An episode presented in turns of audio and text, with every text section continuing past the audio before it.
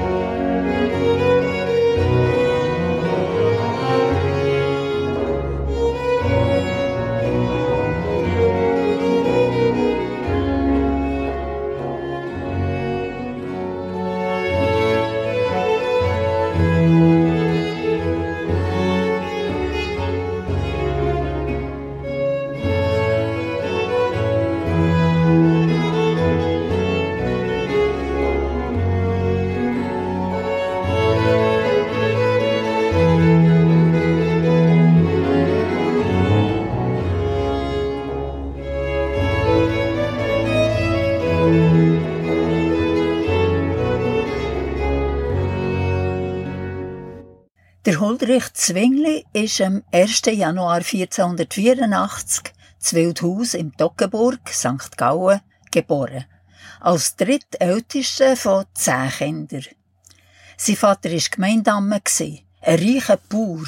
Und das ist natürlich für die Zukunft von Zwingli wichtig. Die Eltern haben ihm eine gute Bildung finanzieren und bei seinem Vater hat er sich sein politisches Bewusstsein als Eidgenoss geholt.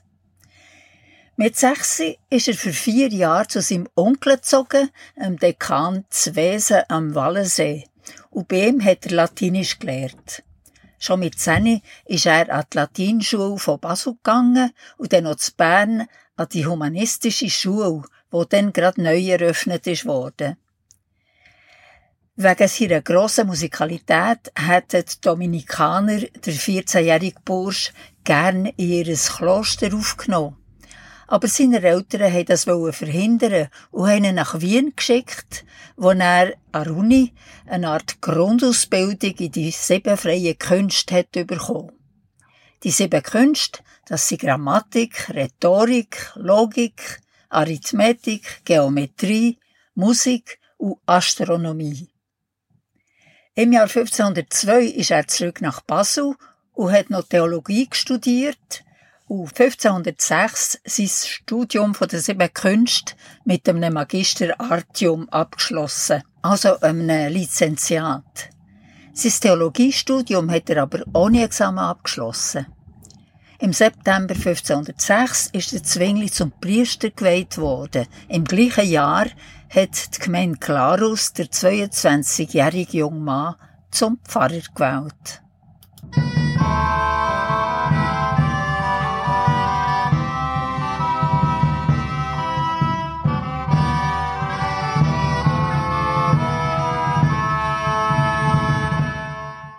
Ich möchte hier aber noch einen Kump zurückmachen und über etwas reden, was mir schambar lustig dünkt. Es geht um den Namen vom Zwingli. Oder besser gesagt, um die verschiedenen Namen. Sein Taufname war Ulrich, im Gedenken an Heilig Ulrich von Augsburg. Erst mit der Zeit hat der Zwingli selber angefangen, sich Huldreich oder Huldreich zu nennen. Es hat wahrscheinlich nobler tönt. Der Familienname Zwingli hat ursprünglich ein eingezäuntes Stück Land bezeichnet. Der Zwingli selber hat aber manchmal an Zwilling gedacht und hat die verschiedenen Texte humanistisch latinisiert mit Geminius unterzeichnet. Das Sternzeichen Zwilling heisst ja auf Latinisch Gemini. Der Martin Luther und andere Gegner vom Zwingli haben aber manchmal vom Zwingel geredet weil er ihrer Meinung nach die Heilige Schrift in seinem Sinn zwingen. Wo der Zwingli Wien studiert hat, ist er als Uldaricus Zwingli de Glaris immatrikuliert gsi. Zwingli mit J am Schluss. Das hätte seinen Ohren halt besser tönt als Ulrich Zwingli aus Wildhaus.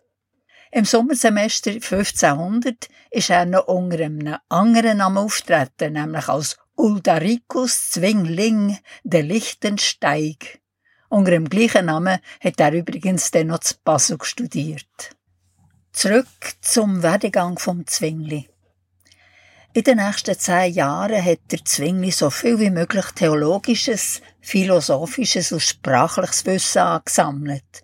Er hat Griechisch gelernt und hat so den Urtext vom Neuen Testament können lesen, wo der Erasmus von Rotterdam 1516 hat veröffentlicht hatte. Er hat einen regen Kontakt zu den Gelehrten von seiner Zeit gepflegt und ist gäng über das Erscheinen von neuen Büchern im Bild gewesen. Am Schluss von seiner Klarner Zeit hat er über 100 Bücher gehabt, was für die Zeit enorm viel war. Als Feldprediger von der Schweizer Söldner zu Oberitalien hat der Zwingli von 1512 bis 1515 an den Feldzügen von den italienischen Kriegen teilgenommen, zum Beispiel an der Schlacht bei Marignano, der Schlacht von den Glarner für den Papst gegen die Franzosen in der Lombardei. Im Oktober 1515, nach der Niederlage der Schweizer, haben die Franzosen mit den Eidgenossen der sogenannten ewig Frieden geschlossen, was für sie nicht zuletzt finanziell vorteilhaft war. Der Zwingli hat aber weiterhin den Papst unterstützt und ist aus dem Grund für drei Jahre beurlaubt worden. 1519 hat er nach Glarus zurückkehren, aber er hat sich dazu entschlossen, eine Berufung als Zürcher Grossmünster anzunehmen. Im gleichen Jahr ist in Zürich die Pest ausgebrochen. Oder Zwingli ist erkrankt. Er hat die Krankheit zwar überlebt, ist aber noch ein Jahr lang geschwächt gewesen. Die Krankheitserfahrung hat ihn zum Schreiben von Gedichten und Liedern angeregt. Zum Beispiel vom Pestlied.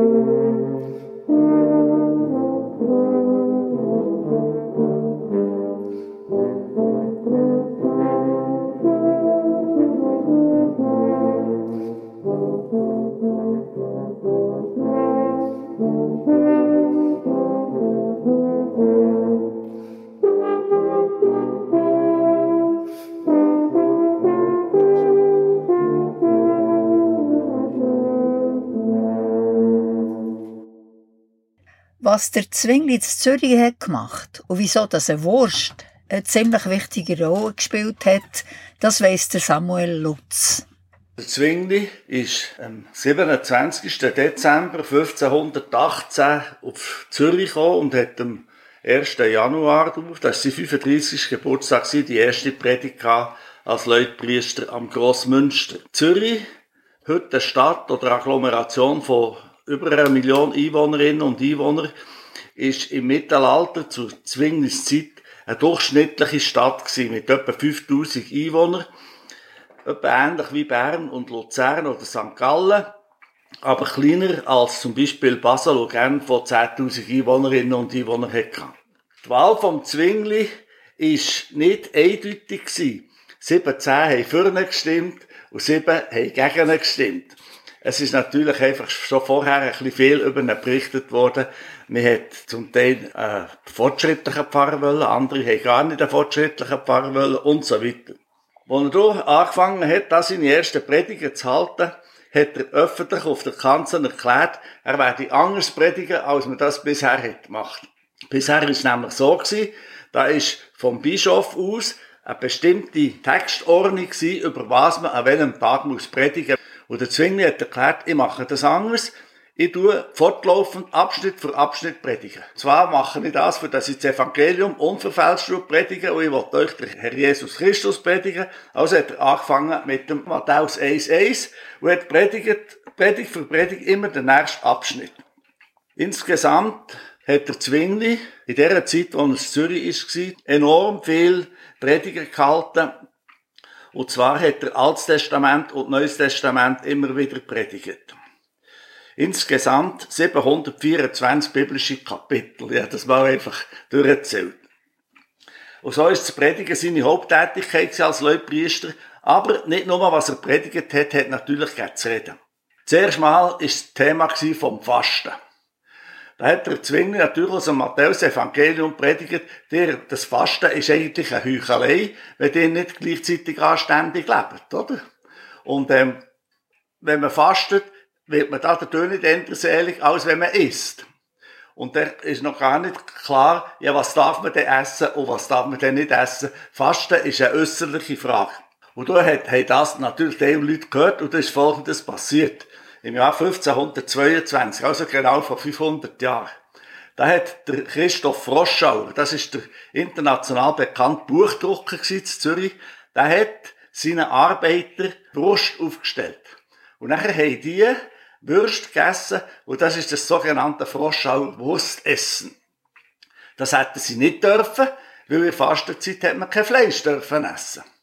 Er ist nachher von einem Rat zitiert worden, der Froschauer.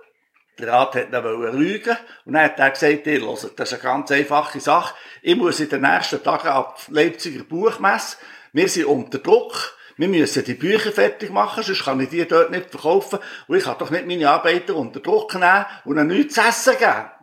Also hat er sich da ein bisschen rausgeredet. Immerhin, das Fasten hat er nachher bewirkt, dass er zwingend nachher auch über das Fasten hat Prediger gehabt, das Büchlein hat geschrieben. Und dort drinnen hat er ganz eindeutig gesagt, es ist schade, dass die Leute von ihrer Freiheit nicht Gebrauch machen. Und hat sie aufgefordert, nehmt euch eure Freiheit auch was zu essen und zu trinken anbelangt. Könnt ihr euch vorstellen, da ist eben dann nachher darüber diskutiert worden, hat er jetzt Recht dazu oder nicht, darf er das sagen oder nicht.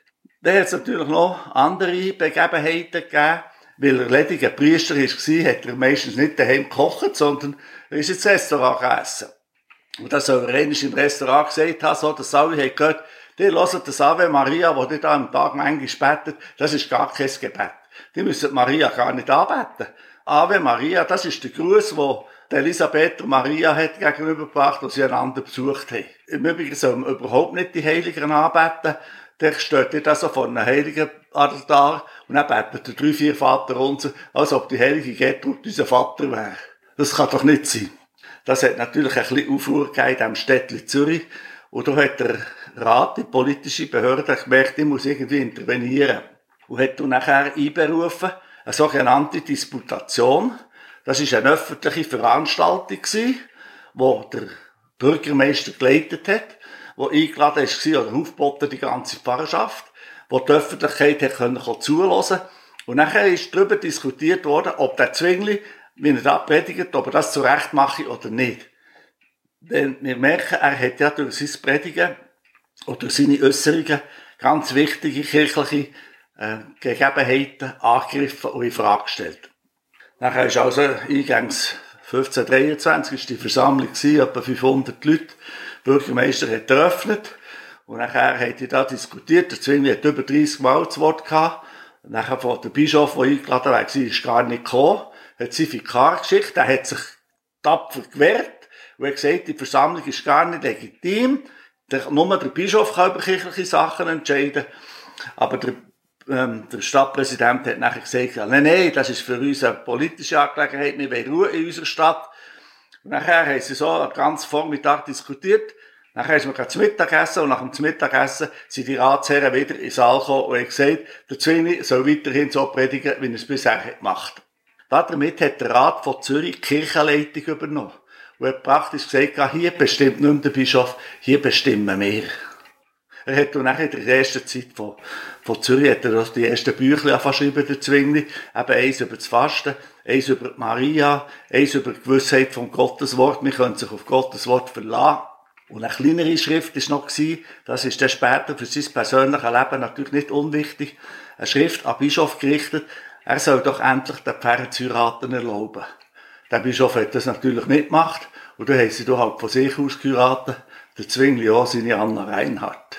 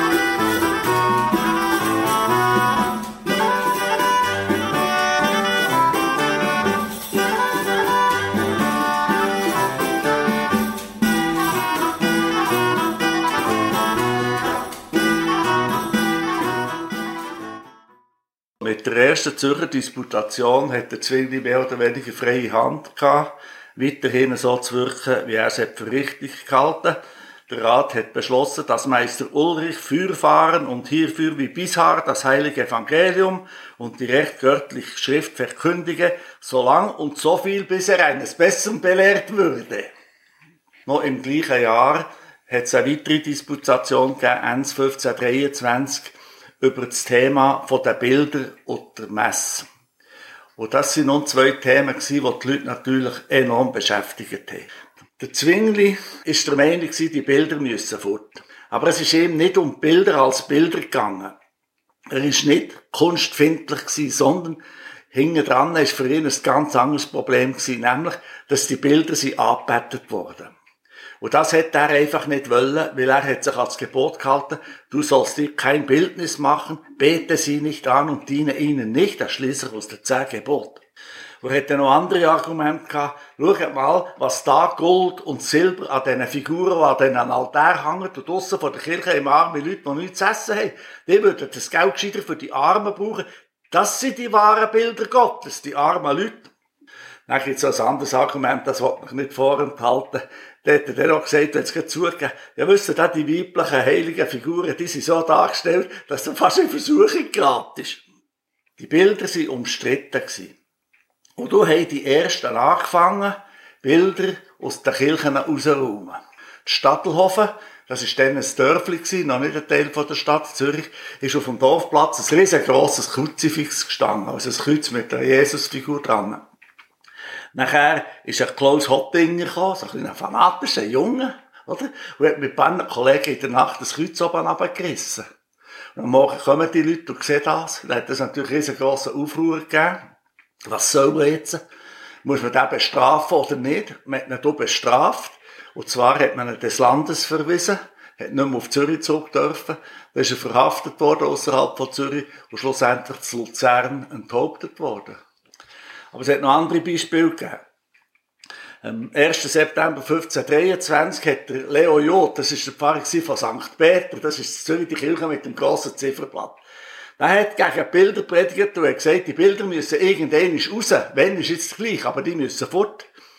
Am nächsten Sonntag am Morgen vor der Messe kommt der Sigrist in die Kirche rein, alles am Boden. Und noch ein letztes Beispiel. Das Zollikofen haben ein paar viel Wein getrunken am Abend und nachher haben die beschlossen, wir machen da irgendetwas. Und sie in die Kirche und haben den Palmsonntagsesel rausgenommen. Wisst ihr, Palmsonntagsesel, das ist eine Figur von einem Esel, wo Jesus drauf hockt. Und da braucht man Palmsonntag, weißt, Einzug in Jerusalem, da tut man den Esel vorführen vor den Leuten. Hat die den Esel genommen, das ganze Dörfli abgeschleift, Steine dran gehängt und im See unten versenkt. Der Rat hat gemerkt, wir müssen etwas unternehmen, weil wir dürfen da den Bildersturm nicht einfach laufen und hat jetzt eben zu einer zweiten Disputation eingeladen. Und hat noch nicht können beschließen, weil im Rat selber ist man unterschiedlicher Meinung gewesen. Die einen haben gesagt, die Bilder sind wichtig für einen Glauben, und andere haben gesagt, nein, die führen zum Aberglauben. Schlussendlich, ich mache es jetzt kurz, ist folgendermaßen entschieden worden.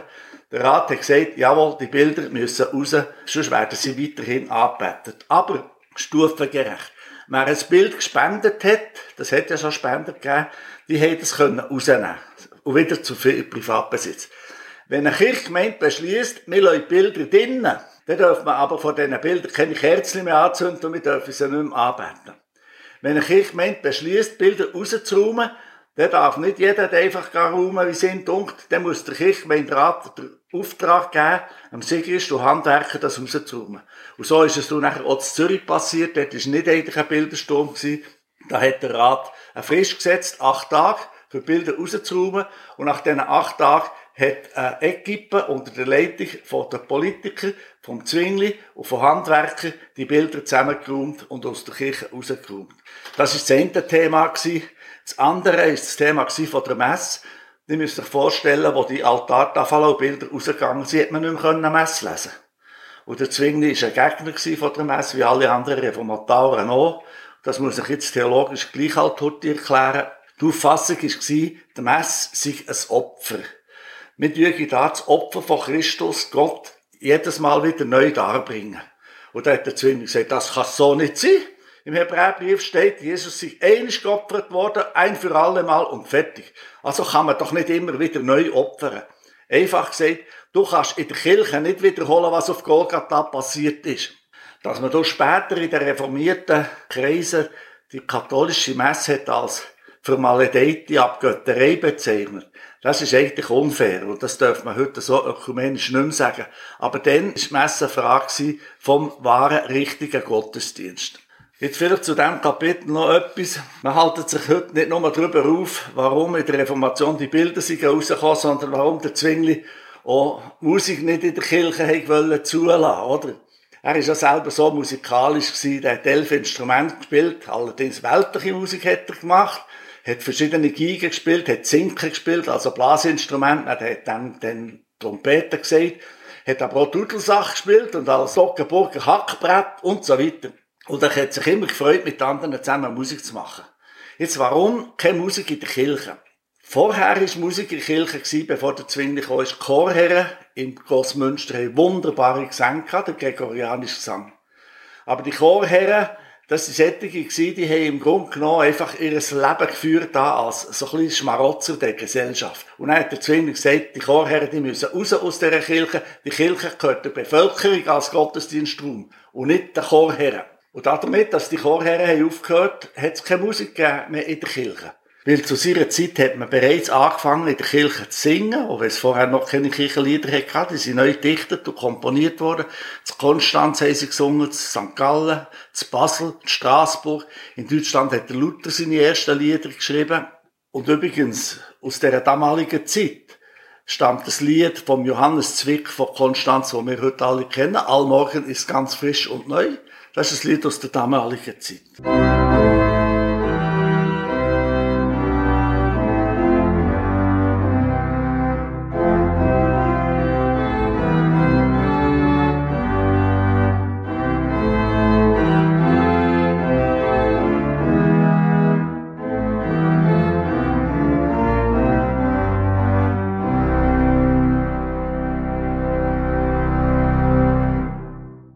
Wir kommen jetzt noch ein bisschen darauf zu reden, was der Zwingli alles geschrieben hat.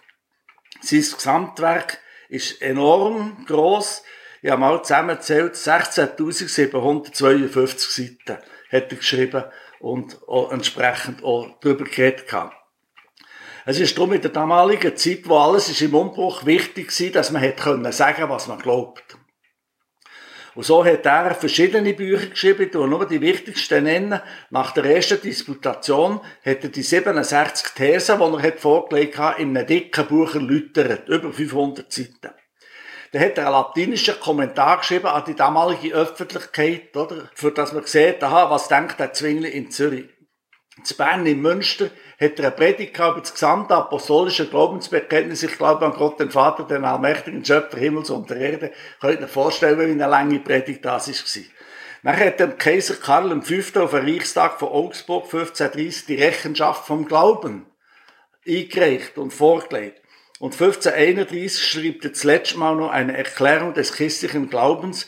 Das ist allerdings erst nach seinem Tod rausgekommen, 1536 in Paris. Er hat es dem König Franz I. von Frankreich gewidmet. Er hat eigentlich drei Anliegen gehabt. Und das kommt immer wieder. Der Glaube, Kirche und Politik. Zum Glauben hat er gesagt, der Glaube besteht nicht darin, dass du dies oder eins glaubst, sondern dass das, was dein Gottvertrauen ist, sich im Leben auswirkt. Zu der Kirche hat er gesagt, Kirchen sind nicht Würdenträger, Bischöfe und Pfarrer und weiss ich wer alles, sondern das ist die Bevölkerung, wo Gottes Wort gehört und wiederum danach lebt. Und zur Politik hat er gesagt, Gottes Wort ist halt in Gottes Namen keine Privatangelegenheit, sondern Jesus Christus hat einen Anspruch auch auf das öffentliche Leben. Also es geht darum, dass die göttliche Gerechtigkeit sich niederschlägt in menschlicher politischer Gerechtigkeit. Darüber wird ja bis auf den heutigen Tag diskutiert, aber das hat sich der Zwingli nicht lassen. Es hat das Evangelium einfach eine ganz klare Tendenz hin zur Verbesserung von Gesellschaft. Das ist, was er so geschrieben hat. Jetzt so zu einem speziellen Thema. Im Jahr 1531, das ist Zwinglis Todesjahr geworden, hat er noch erlebt, dass die gesamte Heilige Schrift, allzu Neues Testament, übersetzt war in ein modernes, damalig verständliches Deutsch. Und man hat das nicht allein gemacht, sondern als Team. Jeden Morgen nämlich, auf die 7. im Winter am 8. ist die gesamte Pfarrerschaft von Zürich zusammengekommen im Grossmünster. Dort sind drei Bibeln gelegen. Ein Altes Testament auf Griechisch, auf Hebräisch, eins auf Griechisch und eins auf Latinisch. Und nachher haben die einen Abschnitt gewählt, und haben den am Schluss übersetzt. Das ist so gegangen. Zuerst hat der, der Hebräisch können, die hebräische Bibel durchgenommen, hat es vorgelesen und erklärt. Nachher ist der gekommen, der Griechisch können, das war der Zwingli, hat die griechische Bibel gelesen und hat das übersetzt und erklärt. Dann hat einer noch die latinische genommen und dann haben sie geschaut, ob die latinische Bibelübersetzung stimmt oder nicht. Und am Schluss ist vorgelegen eine kurze deutsche Übersetzung von dem Abschnitt, was sie dann miteinander gelesen haben, Hebräisch, Griechisch und Latinisch. Er war aber noch nicht fertig. Nachher, genau eine Stunde hat das gedauert. Und nach einer Stunde hat die Kirchenglocke geläutet. Und dann hat einer von denen, der im Chor hat an diesem Bibelabschnitt geschafft hat, müssen über den Abschnitt freischwebend eine Predigt haben. Weil die Leute sind reingekommen und haben hören, was die in dem Chor am Morgen haben studiert. Und aus dieser Arbeit, Tag für Tag ein Abschnitt, ist die Übersetzung geworden von der ganzen Heiligen Schrift. Übrigens fünf Jahre vor der Luther-Übersetzung. Man darf das schon wissen. Die Zürcher Bibel ist vielmals der eben Zwingli-Bibel genannt worden. Aber eigentlich ist es die Zürcher Bibel, weil ich habe ja gesagt, es ist nicht der Zwingli allein gewesen, der es übersetzt hat, sondern die hat es miteinander gemacht.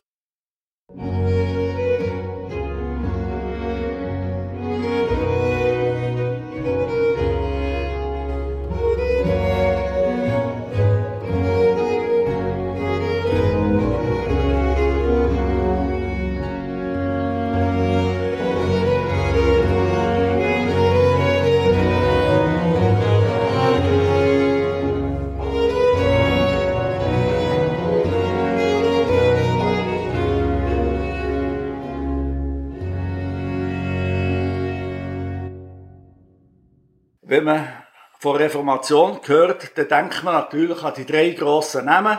Martin Luther, Ulrich Zwingli, Johannes Calvin. Jetzt sind das zweifellos die führenden Gestalten der damaligen Zeit, aber sie sind bei weitem nicht allein gewesen. Die Reformation ist eine europäisch-weltweite damalige Bewegung gewesen. Und eine Bewegung ist dadurch kennzeichnet schon das einzelne neue Gedanken denken.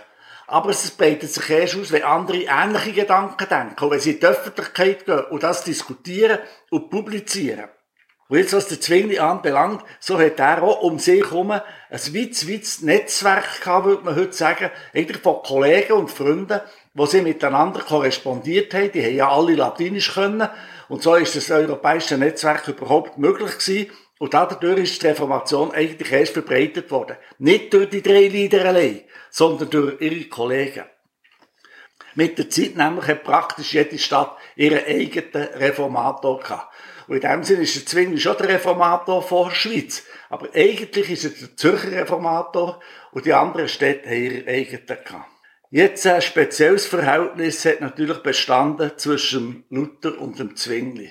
Das Verhältnis ist ungleich gewesen. Der Zwingli hat den Luther hoch eingeschätzt, er hat ihn bewundert, wie der tapfer ist auftreten ganz am Anfang hat sagt sogar, ich könnte die nicht höher schätzen, als wie ich meinen eigenen Vater einschätze. Aber nachher ist es ein bisschen kritisch geworden, wo du, ähm, der Luther ist in die Reichsacht gekommen, vom Papst ist in Bank gesetzt worden, hat sich der Zwingli distanziert, für seine Leute nicht zu gefährden, oder? Und hat nachher gesagt, ich will nicht, dass man mehr Lutheraner nennt. Und der Luther ist ja schwieriger, lässt sich nicht gerne belehren. Und ich vermisse bei ihm manchmal ein vernünftiger Maß. Also kritisch ist er gleich gewesen. Während der Luther über den Zwingli ich muss es leider so sagen, nur wüste Worte gefunden. Hängt mit Luther ein bisschen zusammen, der hat überall, was gegen ihn war, hat auch den Teufel am Werk gesehen, hat also im Zwingli gesagt, der Zwingli, was er erzählt, und wer der ist, der ist vom Teufel. Und wo er ist ums Leben gekommen, der Zwingli, hat der Luther gesagt, ich geschieht ihm recht, so hat es ja müssen kommen, oder? Wenn er der Weg schlecht ist es weg gewesen. Und das ist ein bisschen der Hintergrund von dem, was man nennt, der Abendmahlstreit, wo ihr sicher schon davon habt gehört, wo sie sich nicht können einigen ist jetzt eigentlich das Brot der Leibkiste und der Wein das Blutkiste, oder ist es nicht? Der Luther hat gesagt, es ist es, sonst kann ich ja das Abendmahl nicht glauben. Und der Zwingli hat gesagt, nee, Jesus ist im Himmel, heisst es ja doch aufgefahren gen Himmel, der kann doch nicht da im Brot und im Wein sein. Also ist das symbolisch gemeint, das bedeutet das. So haben sie da miteinander gestritten, dicke Bücher hin und her geschoben. Und nachher haben Reformierte und Lutheraner nicht mehr miteinander Abendmahl gefeiert, von denen. Das bedeutet, die haben es nicht fertig gebracht. Jetzt hört mal, die haben es nicht fertig gebracht, mit jemandem Abendmahl zu feiern, wo sie den Eindruck hatten, der glaube ich etwas, was sie selber nicht glauben, oder der glaube ich etwas nicht, was sie selber glauben, als ob es auf das drauf abkommt. Ich schließe das Kapitel mit einem ganz traurigen Satz. 1529 sind die zwei auseinandergegangen, sich nicht können einigen, die Kirchen haben sich getrennt, bis 1973. Erst dann haben die Lutheraner und die Reformierten beschlossen, so jetzt teilen wir Kanzel und Abendmahlstisch. Liebe Zuhörerinnen und Zuhörer, das sind 444 Jahre gewesen.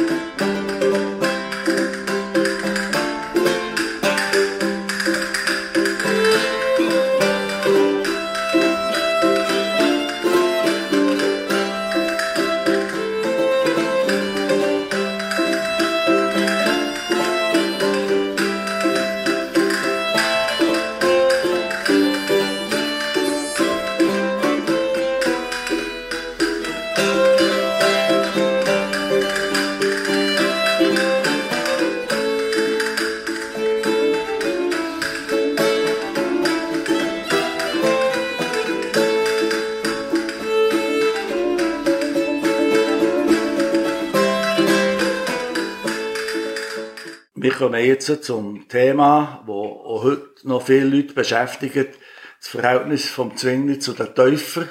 Die Täufer, die ja verfolgt worden sind und wo viele Leute heute einfach nicht begreifen können. Es hat das ein bisschen zu tun mit der Aufarbeitung von der Vergangenheit. Wie ist es eigentlich dort gegangen? Ich darf vielleicht zum Anfang sagen, dass wir heute als reformierte Kirche mit den Täufergemeinden in einem Verhältnis von Versöhnung und Frieden leben wo wir das Täuferjahr hatten, da bin ich eingeladen bei den Täufern, bin auch im Jura eingeladen gewesen. Und auch heute haben wir etwa manchmal Beziehungen zueinander. Da wirft man einander gegenseitig nichts mehr vor. Aber für einen Zwingli damals ist die Situation nicht einfach gewesen. Und ich sage jetzt ein paar Sachen, wo man halt einfach vielleicht auch muss und darf sagen. Die Leitfiguren damals von der Täuferbewegung waren anfänglich im Zwingli seine persönlichen Freunde gewesen. Umso mehr ist er innerlich verletzt gewesen, dass da seine Freunde einfach ausgeschert sind von dem gemeinsamen Weg, wo sie sind gegangen. Und dabei ist nicht einmal die Frage von der Taufe im Vordergrund gestanden, sondern es ist die Frage nach der Kirche. Die Täufer haben den Anspruch erhoben, dass sie die wahre Kirche Und zwar sind sie die wahre Kirche, die nach dem Neuen Testament ohne Sünzigen und ähm, alles andere sind nicht wahre Kirche. Und dem Zwingli sind schon gar nicht. Das ist ein Anspruch, den natürlich der Zwingli hat müssen zurückweisen Es kann niemand von sich sagen, ich bin ohne Sünde, oder? Und die anderen deswegen verurteilen und sagen, die haben den falschen Glauben. Wenn man die Kirche erneuern und renovieren, oder? Wie die Reformation hat wollen, dann darf sie eben nicht verlassen. Und etwas anderes hat ihn einfach auch tief verletzt. Die Täufer, die haben sich geweigert, am öffentlichen Leben teilzunehmen. Gut, begriffen, sie haben die Waffen nicht getragen, sie haben den Eid verweigert, das ist das Gleiche, wie man würde heute sagen, und die unterschreiben nie nichts, oder? Und sie haben sich geweigert, das öffentliche Amt wahrzunehmen. Und das hat dem Zwingli wehgetan, weil seine Auffassung war, wenn wir als Kirchen uns nicht engagieren für das gesellschaftliche Leben, für was sind wir denn doch, doch da? Wir sind doch nicht einfach da für die ewige Seligkeit nach dem Tod, sondern wir sind da dafür da, vor dem Tod, im Leben, das Christentum zu leben. Und nicht nur er hat Mühe gehabt, äh, die öffentliche Gemeinwesen hat natürlich Probleme gehabt mit diesen Täufern. Soll man jetzt sie bestrafen oder soll man sie nicht bestrafen? Oder Rat hat müssen schlussendlich handeln. Und man darf, darf sagen, er ist nicht einfach bösartig am Anfang umgegangen mit diesen Täufern, sondern er hat abgestuft. Strafen hat er irgendwie müssen, weil die haben öffentliche Gebote übertreten, also Gesetzesübertreten sind sie gewesen. Aber die Strafen, die sind nicht von Anfang an eine Todesstrafe gewesen. Da hat man sie eine Zeit lang in die Kiste getan. Und gesagt, wenn ihr nach der besonnen habt, lassen wir euch wieder raus. Und dann meistens sind dann die wieder rausgekommen. Und nachher haben sie unter Eid, haben sie versprochen, sie dürfen nicht mehr wieder taufen und so. Dann sind sie aber dann weitergekommen und dann hat es geheißen, dann tun wir nach des Landes verweisen. Und erst im letzten, letzten könnte es dann zur Todesstrafe kommen. Und das ist tatsächlich auch so gewesen mit dem Felix Manz. Der ist hier in der ähm, Rimmatte getränkt worden. Aber jetzt muss ich noch etwas sagen. Der ist nicht einfach getränkt worden, weil er wieder Täufer war, sondern der hat unter Eid versprochen, ich taufe nicht mehr. Und kaum ist er aus der Kiste draussen gewesen, ist er wieder getauft und dadurch ist er meineidig geworden. Und Meineid würde bedeuten, hat, würde man heute sagen, hat eine Unterschrift gefälscht. Und das hätte man natürlich nicht können akzeptieren. Im Übrigen sind nachher in Zürich nicht mehr viel umgebracht worden, zu Lebzeiten vom Zwingli noch drei, und nach dem Zwingli etwa noch drei. In Bern ist der Hans Haslibacher als letzter umgebracht worden, als Wiedertäufer. Und nachher hat es so ein bisschen gestillt, immerhin. Also die Verfolgung, die ist streng gewesen. Und viele müssen auswandern. Und viele haben das Leben gelassen. Aber noch etwas muss ich sagen. Täufer sind nicht lebendig verbrannt worden. Verbrannt hat man nämlich nur die, wo man gesagt hat, das sind die Ketzer, das sind die Ungläubigen. Und das hat man den Täufer so nie gesehen. Hingegen hat der Reichstag von Speyer, vom Kaiser 1529, einen Beschluss gefasst, man soll Täufer verfolgen. Und dort sind in einem einzigen Jahr 2000 Täufer hingerichtet worden vom Scheiterhaufen. Die Verfolgung war also allenthalben in Europa. Noch eins, heute leben wir mit den Täufern in einem freundschaftlichen, versöhnlichen Verhältnis. Und wir merken einfach aus dieser ganzen Geschichte, der Staat sollte nicht über den Glauben der Leute entscheiden. Auf der anderen Seite darf man auch nicht einfach in der Kirche sagen, wir allein sind die wahren Gläubigen und die anderen sind ungläubig. Man muss lernen, in Toleranz und Offenheit miteinander leben, im öffentlichen und im kirchlichen Leben.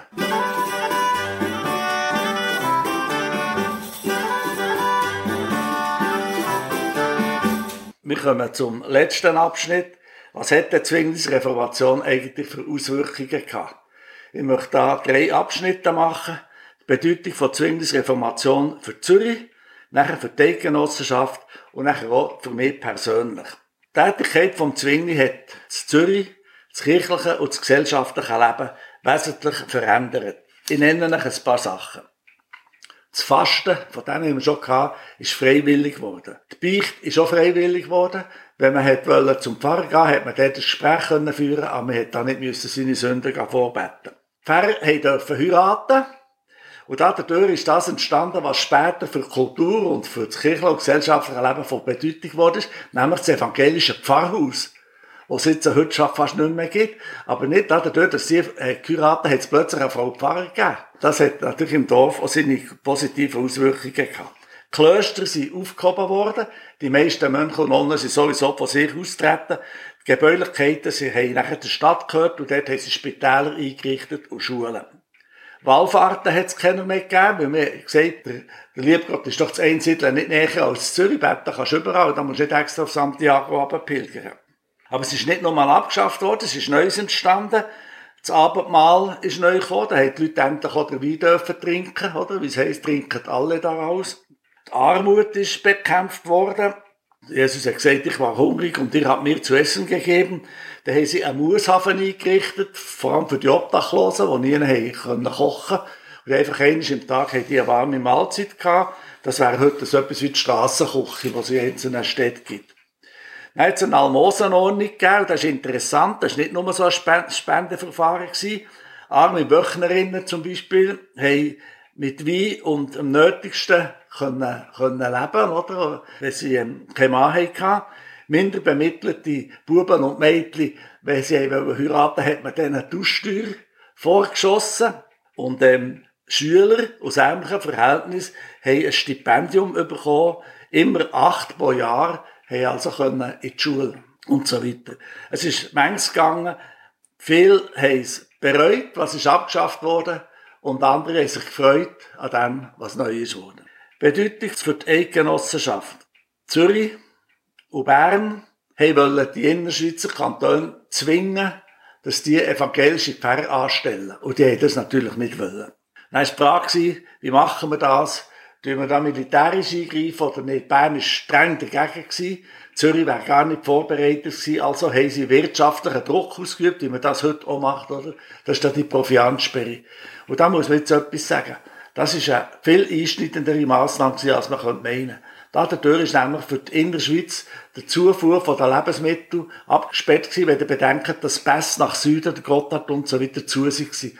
Also haben die im Herbst 1531 gar nicht anders können, als zum Überleben, nicht aus religiöser, zum Überleben, müssen einfach sich, mal, einen Befreiungsschlag machen. Und sind nachher gegen das Kappel zugezogen, super organisiert, 8000 Mann. Die Zürcher waren überrascht. Die sind dort gekommen, kaum, kaum angeführt, die Waffen nicht putzt und nichts. Einfach. Und haben nachher dort also tatsächlich eine riesengroße Niederlage eingefahren. Und das ist gar nicht erstaunlich. Wisst ihr, wenn jemand ganz genau entschieden ist, wie die Innerschweizer und die anderen lauern, dann ist ganz klar, wer gewinnt. Für Zürich eine Katastrophe gewesen. Das sind also sieben Herren vom kleinen Rat, also sieben Regierungsräte, 19 Grossräte ums Leben gekommen, Hauptleute, Fahnenträger, 18 Pfarrer sind dabei gewesen ähm, sind ums Leben gekommen, sieben Geistliche und eben der Zwingli. Aber damit ist die Geschichte nicht fertig. Das war üblich, wenn die Schlacht ist geschlagen war, hat man Frieden geschlossen. Und der Frieden haben natürlich jetzt die Sieger können gegen sagen, was soll gelten. Und die haben gesagt, die Innerschweizer haben es gesagt, von jetzt an soll etwas Neues gelten. Wir wollen nicht, dass aus Glaubensgründen die Eidgenossenschaft auseinanderbricht. Also darf jeder Kanton selber entscheiden, welchen Glauben das er will. Und das bedeutet, wir Innerschweizer bleiben katholisch, aber wenn ihr Zürcher, Berner, Basler wollt reformiert bleiben, dann könnt ihr ein reformierter Kanton bleiben. Und das bedeutet, wenn man das auf die heutige Zeit überträgt, haben die sich gesagt, eigentlich sind wir jetzt von jetzt an eine multikulturelle Gesellschaft, würde man heute sagen. Es gibt Katholiken, Protestanten, aber wir leben zusammen als gemeinsame Eidgenossenschaft. Wer das Land regiert, der hat auch, sagt auch, welche Religion das da soll gelten. Unter diesem Gesichtspunkt ist der Zweikappelkrieg für Zürich eine Katastrophe gewesen, für die Genossenschaft, aber eigentlich ein positiver Schritt in die neue Zeit.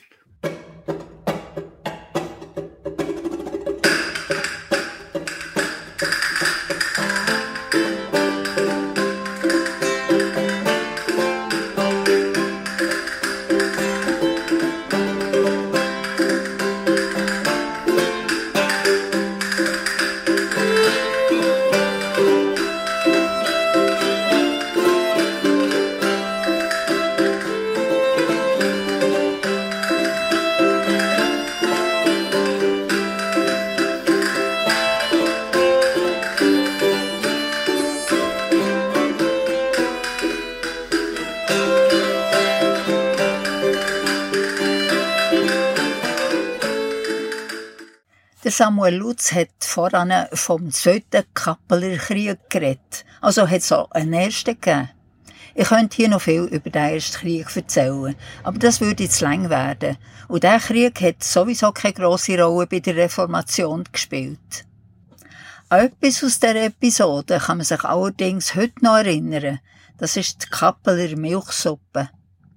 Während die Führer nämlich noch verhandelt haben, ist es zwischen den Soldaten zu einer Verbrüderung gekommen.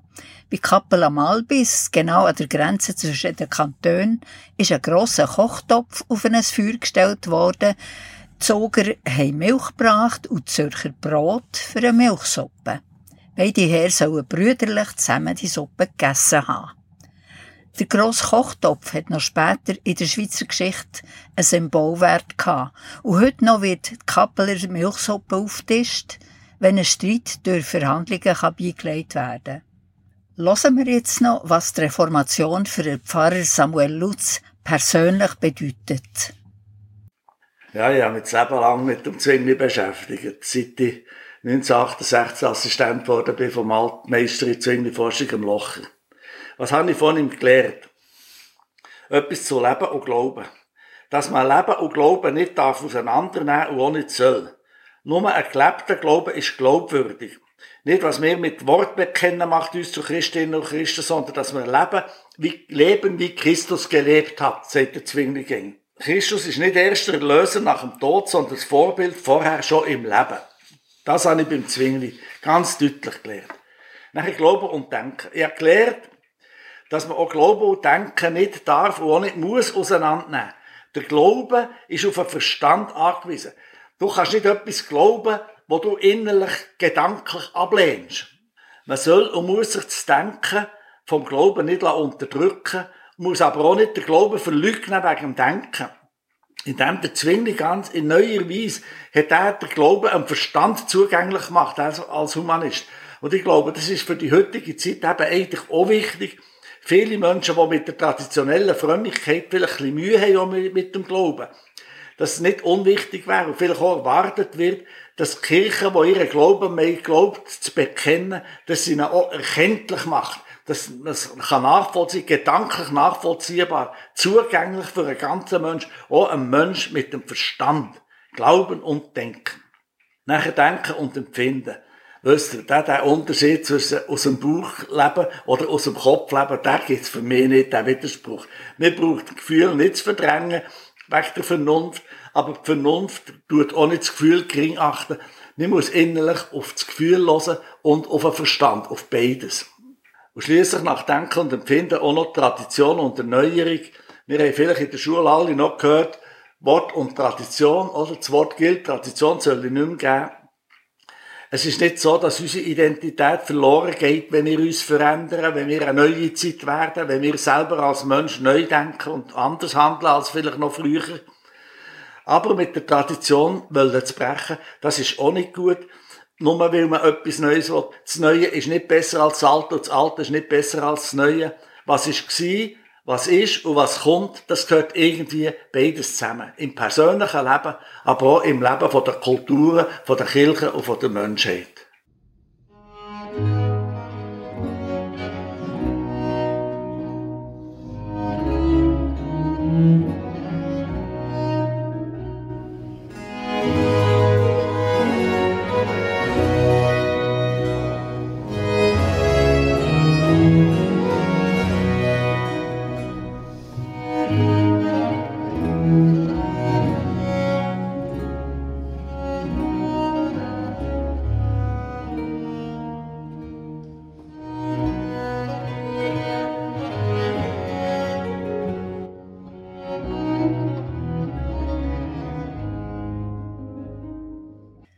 Diesen schönen Worten vom Pfarrer Samuel Lutz sind wir am Ende vom gesprochenen Teil von unserem heutigen Kirchenfenster angekommen. Der Samuel Lutz und ich haben auf das Leben und auf das Wirken vom Zürcher Reformator Huldrich Zwingli zurückgeschaut. Zur Erinnerung, der Huldrich Zwingli ist heute vor 491 Jahren gestorben. Sein Werk ist aber gäng noch lebendig.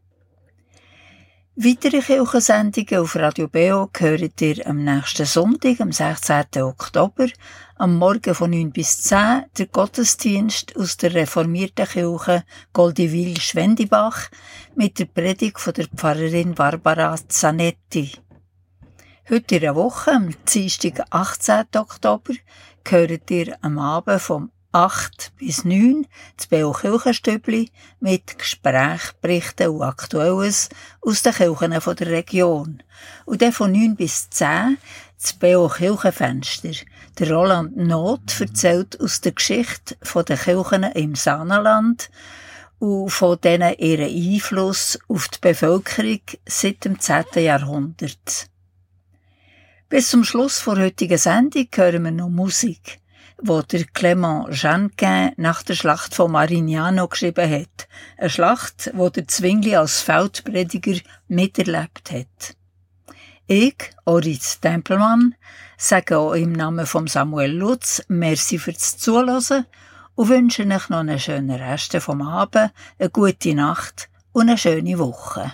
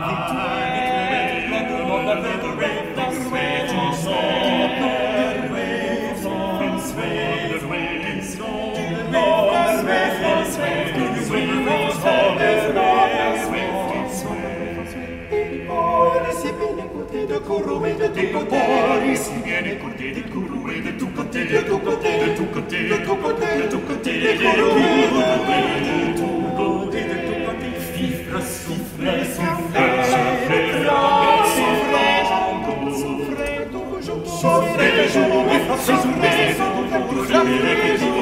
souffle souffle souffle frappé dans le monde souffle souffle souffle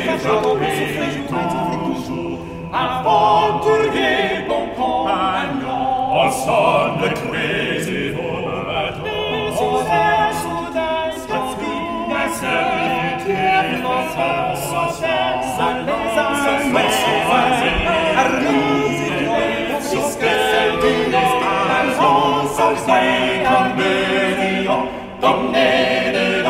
Frappé, crié, soldat, soldat, soldat,